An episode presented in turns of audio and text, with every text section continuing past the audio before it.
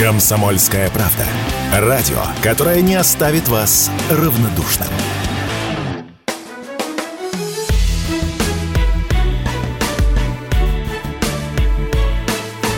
Бофт знает. Так, друзья, вы слушаете радио «Комсомольская правда» и Передача «Бов знает», в которой политолог и публицист Георгий Бофт, а также журналист Алексей Иванов говорят о том, что произошло и что еще произойдет. Это первая передача в 2024 году. Рады вас приветствовать. Георгий Георгиевич, здравствуйте. Здравствуйте, Алексей. Подписывайтесь на канал «Бов знает» в новом году. А, вот есть что-то стабильное, слава богу, что в 2024 году тоже можно подписаться на телеграм-канал уважаемого Георгия Георгиевича. Ну, прошло всего несколько дней в этом году, поэтому Наверное, нет смысла говорить о том, что уже было, мы это оставляем в 2023 году. Давайте сегодня целый час говорить о том, что будет, о том, а, какие черные лебеди, возможно, принесет, а возможно, белые лебеди в 2024 году, тем более, что событий ожидается действительно много. Ну, и я предлагаю начать с России. Понятно, что главное событие 2024 года – это, скорее всего, мартовские выборы президента, хотя их исход, наверное, можно сказать, предрешен поддержка Владимира Путина, она незыблема, она, безусловно, не может быть э, кем-то сломлена. Даже Леонид Слуцкий сказал, что не мечтает победить Владимира Путина. Это один из трех э, его претендентов на это место. Вам кажется, что все пройдет спокойно, стабильно, или все-таки какие-то сюрпризы еще могут произойти? Честно говоря, я не вижу никаких препятствий для того, чтобы Владимир Путин финишировал с результатом, скажем, когда ЦИК объявит, что он получит там 80 плюс процентов голосов. И 80 процентов явка. Там же еще очень важно, какая явка ну, будет. может быть, может быть, 80 процентов явки не будет, будет 70, там, 75, может и 80 будет. Не знаю. Э, на самом деле, в принципе, вот так, если абстрагироваться, да, что это не Россия, там, такую компанию избирать, выбирать, то, в принципе, она не очень привлекательна была бы для избирателей там, другой любой страны, поскольку конкуренции нет. Э, все кандидаты практически как один, ну почти все, да, заявили, что они идут на выборы не для того, чтобы побеждать Владимира Путина, и даже не для того, чтобы его критиковать. Ну, мне кажется, эта позиция достаточно нелепой, и на этом фоне даже референдумные выборы, там вот выдвинулся бы один Путин, и э, там за него проголосовали, были бы более естественны, чем вот это вот то, что вот э, с этими как бы конкурентами, которые на самом деле никакие не конкуренты. Георгий Георгиевич, а вот можно вопрос вам такой провокационный? Вы же помните наверняка хотя бы частично выборы в Советском Союзе, они же тоже происходили вот до 89 года. Но, но... Они, не, они не были альтернативными. Знаете, там было все понятно, это были по-своему, так сказать, честные правила игры. Ну, то есть они были э, нечестные по отношению там, к демократии, но они были привычные, все понимали, что вот выборы, это не выборы, вернее, а голосование называлось. Да? Голосование в Советском Союзе носит безальтернативный характер. Может, нам мы, мы много берем из опыта советского Э, прошлого. Мы, взяли, мы прежде всего взяли административный ресурс для повышения явки. Некоторое время назад э, там у политтехнологов был популярен тезис о том, что явку надо сушить, чтобы э, партия власти побеждала. Ну, неважно даже какая, эти были разные партии власти, до Единой России были другие. Чтобы партия власти побеждала, и якобы вот сушка явки, она работает на партию власти.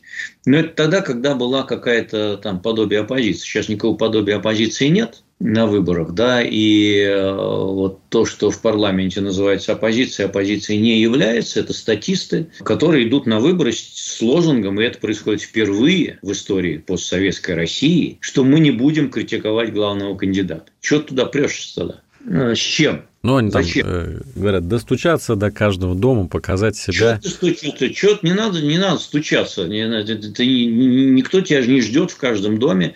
Э, все смотрят на то, что скажет главный кандидат, поскольку только от того, что он скажет, и будет зависеть вот эта ситуация в каждом доме. А что ты туда постучишься, а что ты можешь-то? Ну, что ты можешь? Ничего не можешь.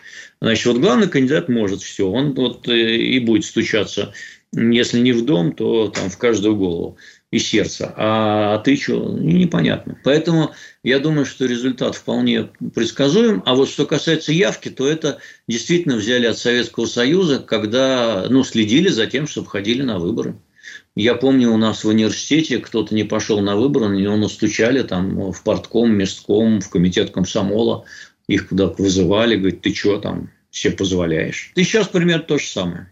Поэтому будут заставлять да, ходить и волеизъявляться. А сомнений по поводу результата никакого нет. Есть некоторые, так сказать, нюансы по поводу того, кто дойдет до выборов. Я думаю, что дойдут ну, только кандидат, который условно можно назвать согласованными вот основные парламентские партии, да, э, Миронов там никого не выдвигал, кроме Путина. Вот ЛДПР, КПРФ, новые люди будут включены, конечно. Может, еще парочку кандидатов. Ну, из каких-нибудь, условно говоря, какой-нибудь Богданов, там, спойлер традиционный, будет включен. Насчет Надеждина я не уверен, что ему... Он соберет подписи, потратит на это деньги, а потом Элла Александра Памфилова ему скажет, что вы еще молодой человек, у вас еще все впереди, но вот подписи у вас бракованные. Я думаю, что это более вероятный вариант, чем тот, при котором Надеждина бы допустили до выборов. Ну, продолжим про Россию. В минувшем году мы так э, с вами отмечали начало неких культурных войн или системы э, отмены да, артистов. Это, кстати, началось все еще не с голой вечеринки, даже не со слова пацана, которые тоже там пытались э, осудить и запретить, но потом как-то все это сошло на нет. Но еще и начиналось с релакантов иноагентов, э, Алла Борисовна Пугачева, которую тоже клеймили все кому не зря. Вот мне кажется, в связи с этим э, возникло некое такое, ну, так, скажем так, не атмосфера страха, но такое, многие стали фильтровать базар свой, да, многие стали как-то следить за языком, и вот чувство такой свободы самовыражения, оно немножко как-то в обществе поугасло. Как вам кажется, вот эта тенденция э, в 2024 году будет развиваться, или все-таки дискуссия на тему того, вот, что можно себе позволять и как нужно правильно свой патриотизм проявлять, она будет иметь место в нашем обществе. Ну, а какие дискуссии тут могут быть? Э, главное э, явление 2024 года тоже будет по-прежнему СВО, поэтому никаких дискуссий тут вокруг этой темы быть не может. Нет, конечно, но тут же речь идет о способах проявления, там уже недостаточно скажем, просто сказать, что ты а, Ну, конечно, Россию. всякие морализаторы, охранители, они теперь подняли голову, они будут следить не только за тем, чтобы на вечеринках все были одеты, они будут следить за тем, как будут одеты. Достаточно ли скромно? вот, э, начнут мерить опять э, длину юбки от колен или ниже Нет колен. ли в этом тоже реконструкции некой такой косплея советского ну, конечно, общества? а что, ну а что нового тут придумаешь? Ничего нового. Вот по абортам президент заткнул, значит, этих людей, они быстро все заткнулись. Вот, по другим направлениям а, не произошло, никто их не одергивает, поэтому вот уже там э, в некоторых регионах пошла волна, что девочки должны ходить в мороз в школу только в юбках платьях, а в брюках не может ходить. Вот это же все откуда идет? Начинается с голой вечеринки, а потом удержа уже нет. Вот ведь что будет. Конечно, будут гайки закручивать, я в этом абсолютно уверен. Вы знаете, Георгий Георгиевич, вот если еще дальше копнуть, ну, вспомнить там прошлое, не Советский Союз, вот Александр Сергеевич Пушкин говорил, что в России власть главный европейец. Это он имел в виду, что, в общем, общественное мнение народное, оно еще более консервативно, чем власть и там какие-то декреты, которые она издает, очень часто власть просто вынуждена следовать за общественным мнением. Вот вы говорите, что главный человек в какой-то там момент одернул, скажем, по абортам, и все прекратилось. Можно ли ожидать того, что вот эта вот заморозка, вот эта вот консервация общественного мнения будет сверху как-то остановлена, как это, скажем, было остановлено наверхам, наверхам в экономическом отношении? Руководства нет пока такой надобности.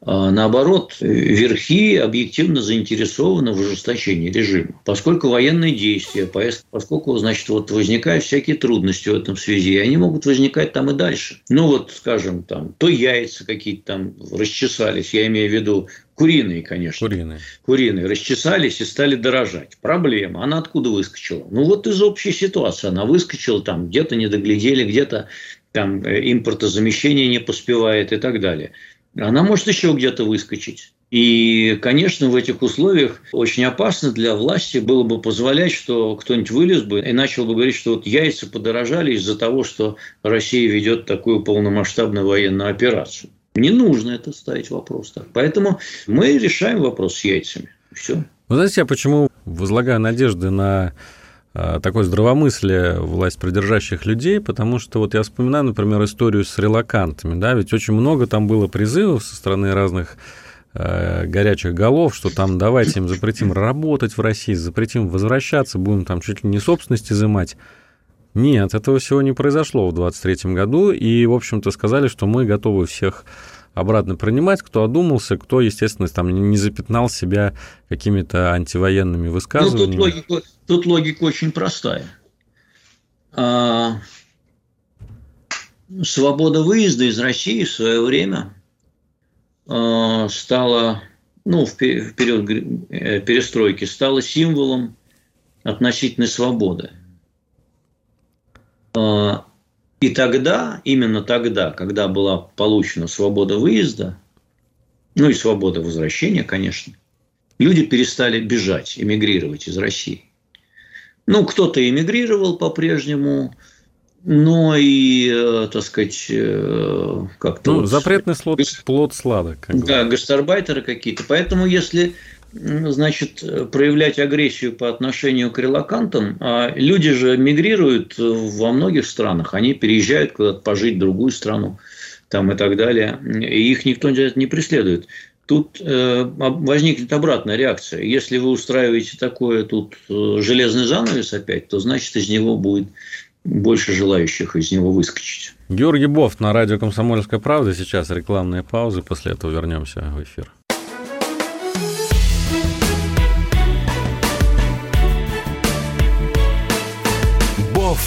Знает.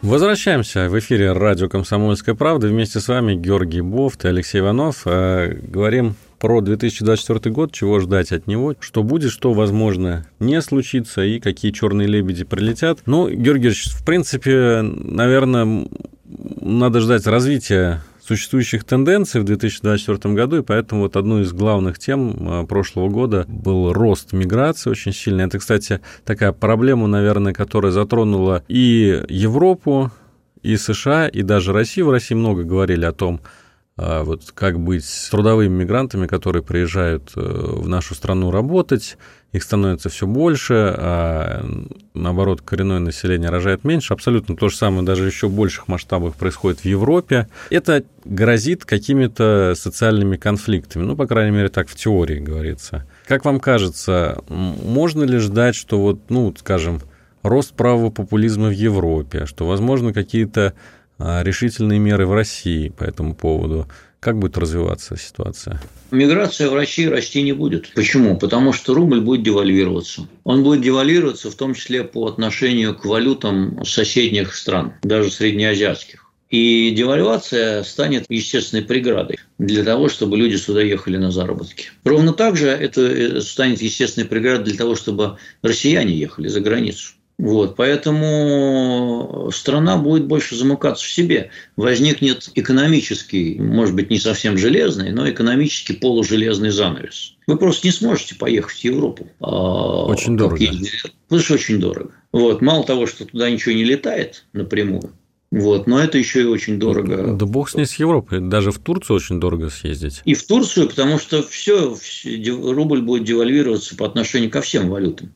Может быть, кроме я даже не знаю, что там. Э, венесуэльский боливар, может быть. Э, там, но Венесуэлу, кстати, туризм открыт, но там очень бандитизм уровень высокий. Вот поэтому я туда не поехал. Поэтому будет больше внутреннего. А почему вы думаете, что рубль будет э, девальвироваться? Какие у вас для а этого вы посмотрите на бюджет, как его свести без девальвации. Я вот не знаю, как. Может, есть какие-то секреты. Продать больше нефти? Для того, чтобы продать больше нефти, ее надо больше добыть. А для того, чтобы ее добыть, нужны современные технологии. У нас значительная часть, и эта часть растет, нефти трудноизвлекаемые, технологии по добыче которой у нас нет. Технологии мы отрезаны в силу санкций. Поэтому добыча нефти в России будет не расти, а падать, если не э, быстро импортозаместить те технологии, которые были нефтедобычей, заимствованы у западных компаний. Сократить расходы, это тоже один из э, таких постоянных экономических рецептов. Вот, например, Хавьер Милей в Аргентине, новый либертарианский президент, он там жестко сокращает. Он сокращает число министерств. Мне кажется, если у нас начнется какие-то экономические неурядицы, народ тоже скажет, слушайте, ребята, а вас там не слишком много расплодилось? Зачем нам столько это не главная, Это не главная статья расходов сейчас в Российской Федерации. А какая главная? Мы знаем, какая главная статья знаем. расходов, да, мы, безусловно, понимаем, что это э, расходы на оборону, обороноспособность нашей страны, но это такие железные обязательства, которые, видимо... Это, это, не, это не сокращаемое. В условиях военного конфликта не сокращают военные расходы, это очевидно. А, кстати, вот если э, вдруг, а это, мне кажется, вполне себе реальный вариант развития событий, если вдруг СВО в 2024 году заканчивается победа России, естественно. Ну, каким-то образом там пойдет киевский режим или, возможно, будут заключены какие-то соглашения. Э, для экономики это будет хорошо или плохо? Ну, э, во-первых, я не верю в окончание военного конфликта в 2024 году. Ну, допустим, если только чудо какое-то произойдет, допустим, вот ваша версия, да, что он закончился. А вот то, что потеряно на полях боев, это же надо восстанавливать. А снаряды, а танки, а корабли Черноморского флота. То есть э, оборонка продолжит а, свой конвейер? А самолеты, конечно. Потом э, я не верю, что конфликт закончится, так сказать, вот э, просто так, как будто его и не было. Допустим, он будет заморожен, но тогда на первый план выйдет новая тема. Вот сейчас же тезис уже есть, что мы воюем не с Украиной, а воюем со всем НАТО. Да, он появился практически сразу. Закончится еще не только в 2024 году, он закончится еще, пожалуй, несколько десятилетий. И в этих условиях никакого сокращения военных расходов не будет. А вот, кстати, раз уж мы коснулись темы Украины, э, вот э, что вы ждете в 2024 году? Вот 23 э, год для Зеленского завершался, скажем так, на траурных нотах, потому что ни денег ему не выдавали, и с Залужным уже очевидный конфликт, судя по прессе. И вообще его как-то, мне кажется, никто не любит. Год будет для Украины сложным. Это, пожалуй, тоже какая-то такая полуочевидная вещь. 24 год будет для Украины сложным. Киеву придется побороться, значит, за то, чтобы продолжала идти западная помощь. Западная помощь Украине не прекратится но встанет вопрос остро об источниках этой западной помощи. Все меньше будет хотеться Западу платить свои деньги, и все больше будет желание захватить российские активы, их реализовать и на эти деньги помогать и вооружать Украину. Это, конечно, будет особенно обидно и цинично. А судьба самого Зеленского как, какой вам видится?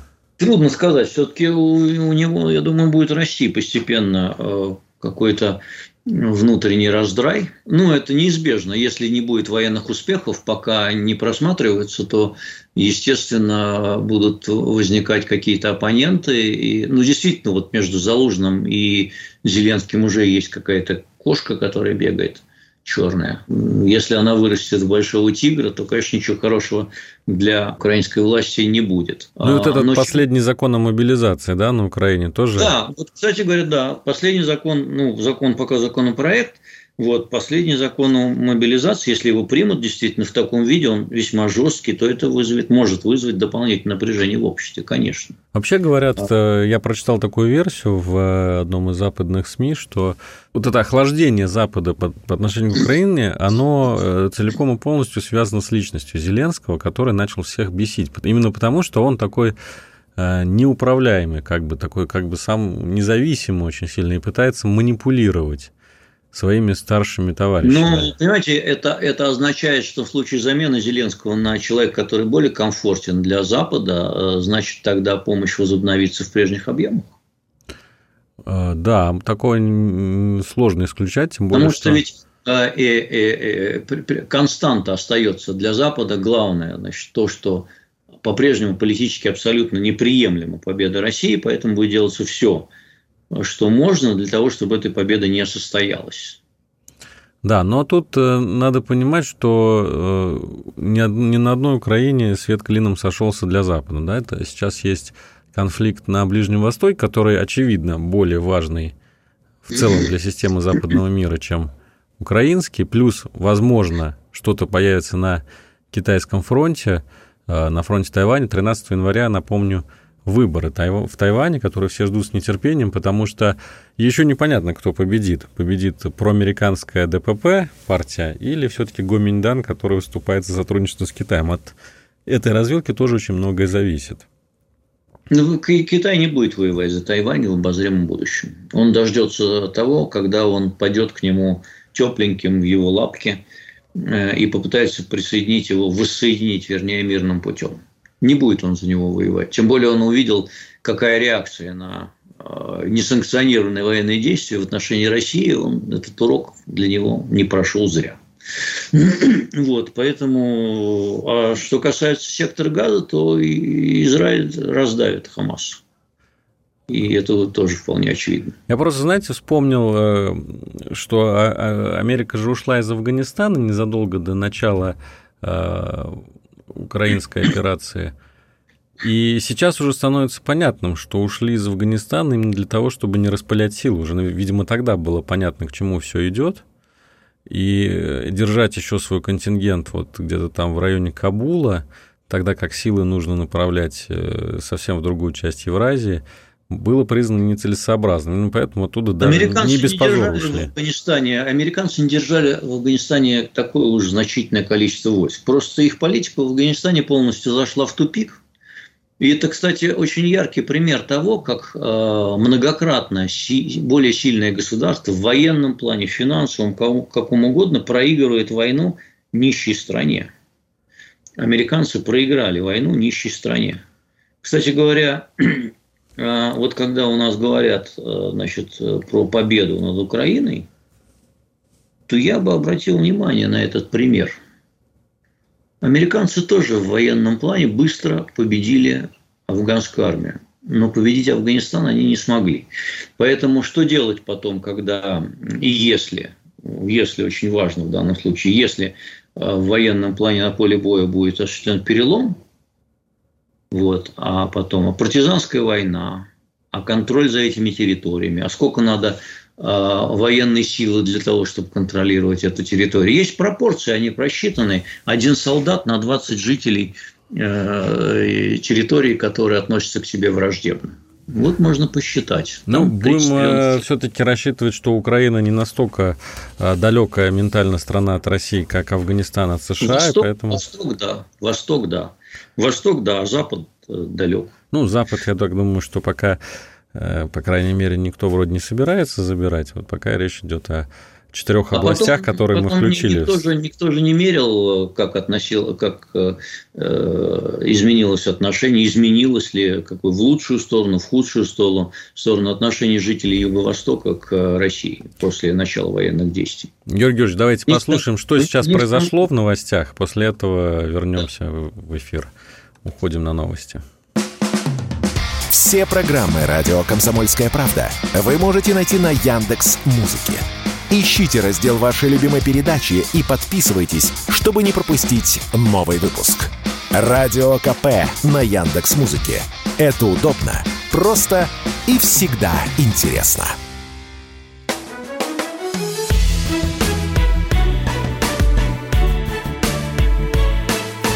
Бофт знает. В эфире радио «Комсомольская правда». Алексей Иванов и Георгий Бофт обсуждаем 2024 год, чего от него ждать, чего бояться и на что надеяться. Георгий Георгиевич, ну, еще одно главное событие. Вот, вот 2024 год – это год выборов. Я даже читал, что это самый большой выборный год в истории человечества, потому что вот буквально... Да вы что? Да, да 13 января начинаются выборы на Тайване. В этом же году выборы в Индии. Это очень важно, потому что mm-hmm. там Нарендра Моди борется а, за то, чтобы, значит, с проамериканскими тоже агентами влияния. Выборы в Европарламент. Скорее всего, состоятся выборы в Британии. Ну, они там должны в начале 25 года состояться, но вполне возможно их перенесут на 24 год. И, конечно, розочка на этом торте – это выборы в Соединенных Штатах. Как вам кажется, вот через 12 месяцев политический ландшафт в мире будет совсем другим или э, все-таки будет развиваться примерно то же направление, вот как бы западный прогрессизм, такой либерализм? Ну, сейчас все-таки правые силы на, наступают. Кстати, мы заметили, что и в России правые настроения растут, правоконсервативные настроения растут по вполне понятным причинам. Просто это не на выборах отражается, это отражается э, на том, что э, все больше желающих указывать, как себя вести, э, и в том числе в личном пространстве. Ну, традиционализм вот. такой растет, я бы сказал, да?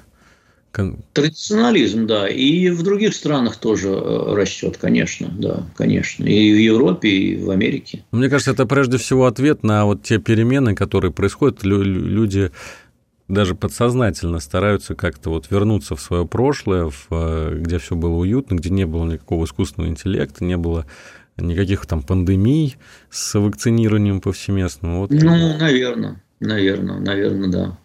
Да.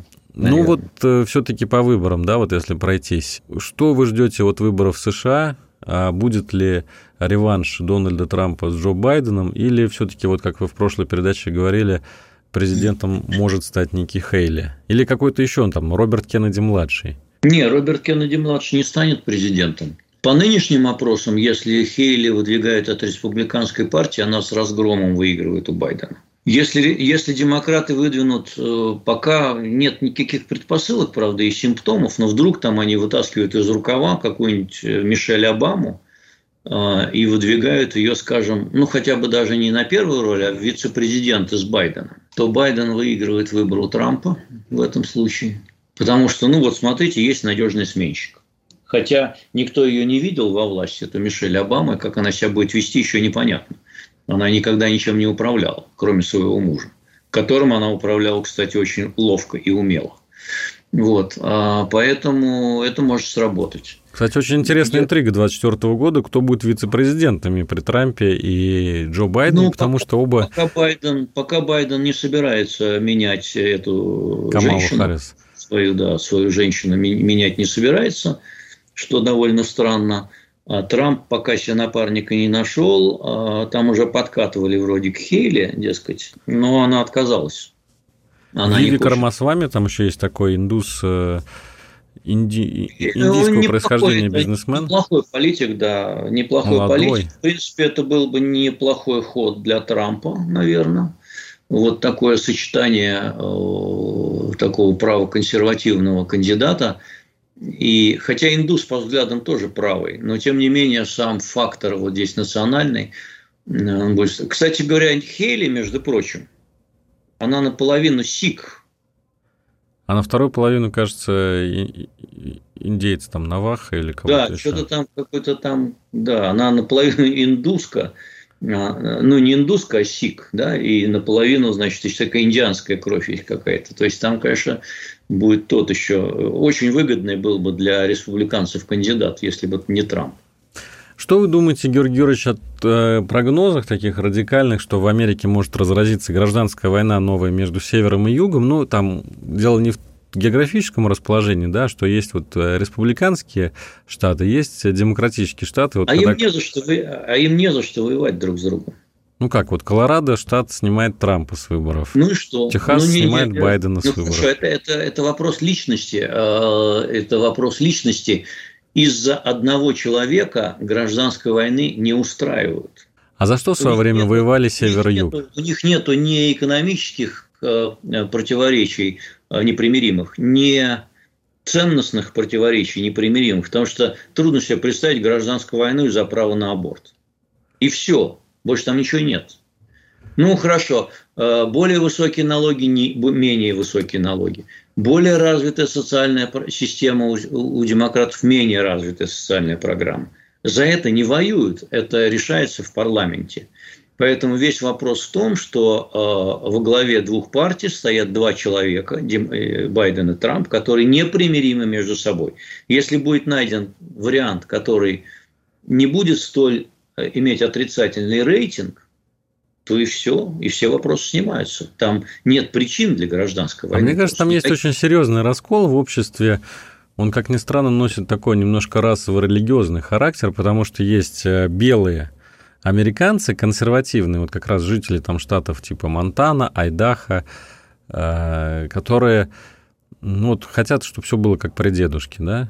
Ну, как было во времена Рейгана, условно говоря, когда вот золотой век Америки или во времена после Второй мировой войны. есть, э, уже известно, что в Америке ну, белое население скоро станет меньшинством, есть э, темнокожие ребята, есть э, очень много латиносов, есть очень много арабов, тех же самых выходцев из... Не, арабов, арабов мало. Ну, арабов мало, много, много латиносов. Латиносы да. вторая по величине группа уже. они растут во влиянии, но с латиносами более-менее понятно, потому что подавляющая их часть интегрирована в американскую систему ценностей, в том числе и общества. Но они там целыми вот, караванами идут просто через Мексику. Да, но вот кто не интегрирован, кто не интегрирован, это черные.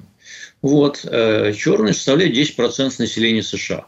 Из них есть там э, несколько тысяч, э, может быть, несколько десятков тысяч особо буйных, которые Black Lives Matter, которые грабят магазины и которым, в принципе, надо надавать по башке, и нация вообще с этим справится. Это не недостаточная горючая смесь для гражданской войны. Их быстро рассуют по кутузкам, отправят в тюрьму и так далее. Вот. Латиносы есть нелегальные иммигранты, но это решается на уровне такой, э, в хорошем смысле, коррупции.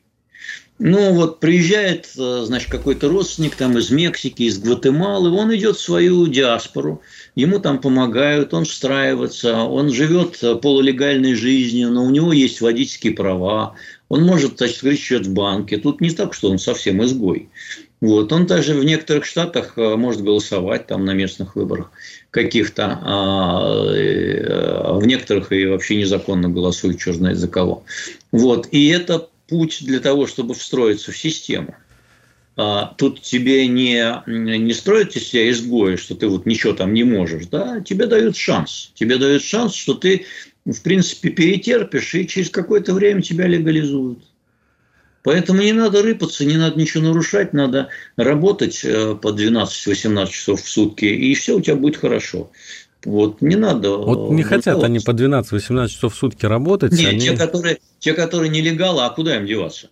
Им деваться некуда, они пособие не получат. Пособие получают в основном, значит, чернокожие и э, те латиносы, которые уже имеют гражданство, и там получателей Э, пособий э, в той или иной форме там э, за 30 миллионов человек, под 40 миллионов человек. Трамп там снизил эту, ну вот под 40 миллионов человек из 300 там 15, что ли. Вы знаете, я Тоже, вот, э, люблю Тоже. сравнивать ситуацию с миграцией, с мигрантами в Европе и США и ситуацию с внутренней миграцией в Российской империи накануне революции. Тогда же тоже Э, был очень большой приток населения в города только из деревень. Да, и вот было вот это крестьянское население, которое в конце концов и стало тем топливом э, социальной революции в 1917 году, охватившей всю Россию. Мне кажется, вот эти молодые, пассионарные, э, бедные, желающие лучшей жизни ребята, которые приезжают в США там из Венесуэлы, Гаити, Гватемалы, Сальвадора и других стран – и которые приезжают в Европу из Африки в основном, и отчасти из Ближнего Востока, они тоже могут стать вот таким вот э, двигателем этой революции. Сейчас я как раз э, посмотрю. Вот, посмотрел, да. Средний возраст США сейчас 38,5 лет. В таких странах революции не происходит. Средний возраст Российской империи был в 17 году, по-моему, около 20-21 года а сейчас выше 40. В таких странах революции тоже не происходит. Средний возраст в странах э, арабского э, значит, э, мира, когда там случилась арабская весна, тоже был около 20 лет. Вот там и произошла цветная революция. Америке, ну, арабская весна, Америке не грозит революция в силу демографических причин. Это довольно пожилая нация. Россия еще более пожилая нация. Вот, э, вот те мигранты буйные, которые там бывают, которые бегают по значит, предместьям и грабят супермаркеты, выносят оттуда панели телевизионные, э, это некоторая плата за такое сытое благополучие. Они себе пока могут это позволить, но в случае чего им хватит сил для того, чтобы загнать э, под плинтус. Георгий а, Бов на радио «Комсомольская мощный, правда». Там мощный репрессивный, репрессивный аппарат. Георгий Бов на радио «Комсомольская правда». Друзья, сейчас мы уходим на еще одну рекламную паузу и после этого вернемся в эфир. Западные платформы продолжают атаковать радио «Комсомольская правда». YouTube удалил канал нашей станции. И вот теперь новый выпад. App Store убрал приложение Радио КП со своей площадки. Но обладателям айфонов не стоит расстраиваться. Вы всегда можете включить радио «Комсомольская правда» в плеере на нашем сайте radiokp.ru. Ну а для андроидов ничего не изменилось. Приложение Радио КП доступно в Google Play. Слушайте радио «Комсомольская правда». Никаких фейков, только проверенная информация.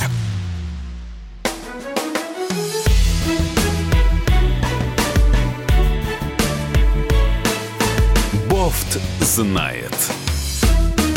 Георгий Бофт, Алексей Иванов снова с вами в эфире радио «Комсомольская правда». 2024 год ждем, надеемся и верим. Говорим с Георгием Георгиевичем о том, какие события могут произойти или не произойти в ближайшие 12 месяцев. Давайте, может быть, э, с вами попробуем пофантазировать и какие-то сценарии черных лебедев. Я напомню, кто не читал и никогда не слышал это выражение. Черный лебедь это Насим Талеб ввел такой известный американский публицист выражение, э, событие, которое маловероятное, но тем не менее оно происходит и меняет очень многое вокруг. Ну, как, например, пандемии 2020 года. Могут ли в 2024 году какие-то черные лебеди пролететь к нам, ну или к ним? В общем... Это нечто совсем непредсказуемое, потому что, скажем, можно было бы назвать черным лебедем использование ядерного оружия на Украине, но это как раз трудно назвать не предсказуемым событием, поскольку... Маловероятным, так скажем. Оно маловероятно, да, это не непредсказуемое событие, оно маловероятно, потому что об этом говорили. А вот так что совсем, но оно на то и непредсказуемое, чтобы состояться. Но зато есть шанс прослыть э, настоящим прорицателем, если вдруг э, вы или я что-то угадаем, поэтому можно попробовать. Кстати, по поводу ядерного оружия. Ну, черный лебедь, черный лебедь это обычно там, а, прости господи, смерть правителя страны. Ну вот это да. Это, это непредсказуемо, это неожиданно, поскольку ничто не предвещает там. Э, или тогда, вот да, вот это можно. Ну а это как? Как это можно предсказать? Мне кажется, что, возможно, произойдет некий вооруженный конфликт на Балканах. Мы как-то, ну, понятно, что вот в конце года предыдущего мы видели протесты в Белграде по поводу выборов, которые там произошли. И это мне на, вот как-то намекнуло на то, что идет подготовка э, к неким таким серьезным событиям на Балканах. Балканы всегда были пороховой бочкой Европы, с этого начиналась 4, э, война 1914 года, известна нам как Первая мировая. Сейчас вот э, косовский конфликт, а может быть какой-то еще, он снова может вспыхнуть с новой силой. Вам такой вариант насколько кажется вероятным? Я в это не верю. Не верю вот по каким причинам. Э, уроки 90-х годов, а также предпринятые в ответ Западом действия в отношении бывшей Югославии. Вы имеете в виду бомбардировку? Ковровую. Ну, в том числе бомбардировки, в том числе санкции, в том числе расчленение страны. И трибунал над Слободаном Милошевичем. Ну, он как бы не дошел до конца, на самом деле. Он решил многие из этих проблем на многие годы вперед. Там нету желающих новых буйных устраивать всю эту катавасию заново. Слишком э, свежа память. Но это как бы, понимаете, это как бы очень грубое сравнение, неправильное. Это как бы, если там в 60-х годах 20 века Германия вдруг задумала бы реванш устроить против Советского Союза. Вот, поэтому нет. Есть тлеющий конфликт между Сербией и Косово, вот, который был э, порожден Э, искусственно, конечно, потому что э, вовсе не обязательно было Косово откалывать от Сербии именно таким путем. Можно было это сделать, там, решив проблему албанского большинства в Косово, да, а другим путем, прежде всего решив проблему сербского меньшинства. Там, там есть четыре района, где живут сербы. И вот из-за этого все происходит. 95% населения Косово – албанцы. Они нафиг в Сербии не нужны, но можно было решить э, вопрос к э, сказать, большему удовлетворению Сербии для того, чтобы... Но ее тогда показательно решили наказать ведь. Вот. И поэтому этот вопрос не решен. А так можно было бы территории поменять, можно было бы обговорить вопрос вот этих всех э, сербских святынь, которые в Косово находятся. Кого-то куда-то переселить, может быть, можно было бы. Э, Косово там поделить, часть э, вот сербских районов, например, к Сербии присоединить. Но по-другому это все сделать, тогда этот конфликт не был бы таким острым. И уже бы, наверное, забылся. Но э, тот Запад совершил большую ошибку. А может быть, он это сделал сознательно для того, чтобы действительно держать все время Сербию на коротком таком поводке, а, и, кроме того, повод для контингента э, миротворческого там остается, там имеются миротворческие силы. А вот так, что там на Балканах вспыхнула новая большая война, э, мне кажется, что этот вопрос уже решен в историческом плане надолго. Часть стран интегрирована в европейские и натовские структуры. Осталась небольшая часть Западных Балкан, которая не интегрирована. Но я думаю, что стратегически цель стоит их тоже включить и в, На, и, и в ЕС, ну, по крайней мере, в Евросоюз. А может быть и в НАТО тоже. Хотя я не верю, что Сербия вступит в НАТО. Но, тем не менее, вот Евросоюз включить. И тогда все, тогда они под общим колпаком, общим зонтиком э, в рамках общего европейского проекта, и вопрос будет закрыт окончательно. Хорошо, еще один прогноз, э, такой маловероятный, может быть, а может быть, кто-то скажет, что и достаточно вероятный. Польша вводит э, свой военный контингент в некоторые украинские области, и Венгрия делает то же самое в Закарпатье. Под э, тем предлогом, что украинская государственность находится в опасности и нужно защищать э, некие этнические группы населения. Похоже на правду? Вполне правдоподобный вариант. Э, особенно если в случае, если российская армия будет делать успехи на поле боя, то встанет вопрос о том, чтобы не дать ей э, захватить всю Украину. И в этом случае я допускаю, что НАТО вмешается. Будет интересно, конечно, это посмотреть. Ну, что, да? Э, ну не, не думаю, что это будет очень интересно, но это будет, может быть очень драматично, потому что бесполетная зона, например, вот э, контингентов, если не натовских, то действительно поляков. Вот, например, и, и, и тогда что? Это действительно приближает грань конфликта уже совсем НАТО. А в какой стране, как вам кажется, могут произойти внезапные протесты? Может быть, в Китае, может быть, во Франции? Или все-таки это будет э, страна третьего мира, э, типа Пакистана? В Китае есть э, кризисные явления, есть очевидное замедление экономики, есть надувающийся пузырь недвижимости, пока его властям удается как-то купировать и контролировать. Э, можно теоретически допустить, что в случае глобального какого-то экономического кризиса ситуация в Китае экономически еще более ухудшится, и тогда могут быть какие-то действительно выступления на региональном уровне. Но история крестьянских или прочих восстаний для Китая не нова. Там были Христианские восстания бывали и во Франции, кстати. Они никак не меняли суть этого государства, что интересно. Э, в том числе там, кстати, в результате крестьянских восстаний приходили к власти новые династии. Во Франции, не знаю, во Франции не такое тяжелое экономическое положение. Там не такой, в общем, разрыв. И это тоже может быть решено э, путем как бы электоральным. Ну, например, э, действительно правые могут получить какой-то перевес на выборах вдруг. Макрон же уже не может переизбраться. Да.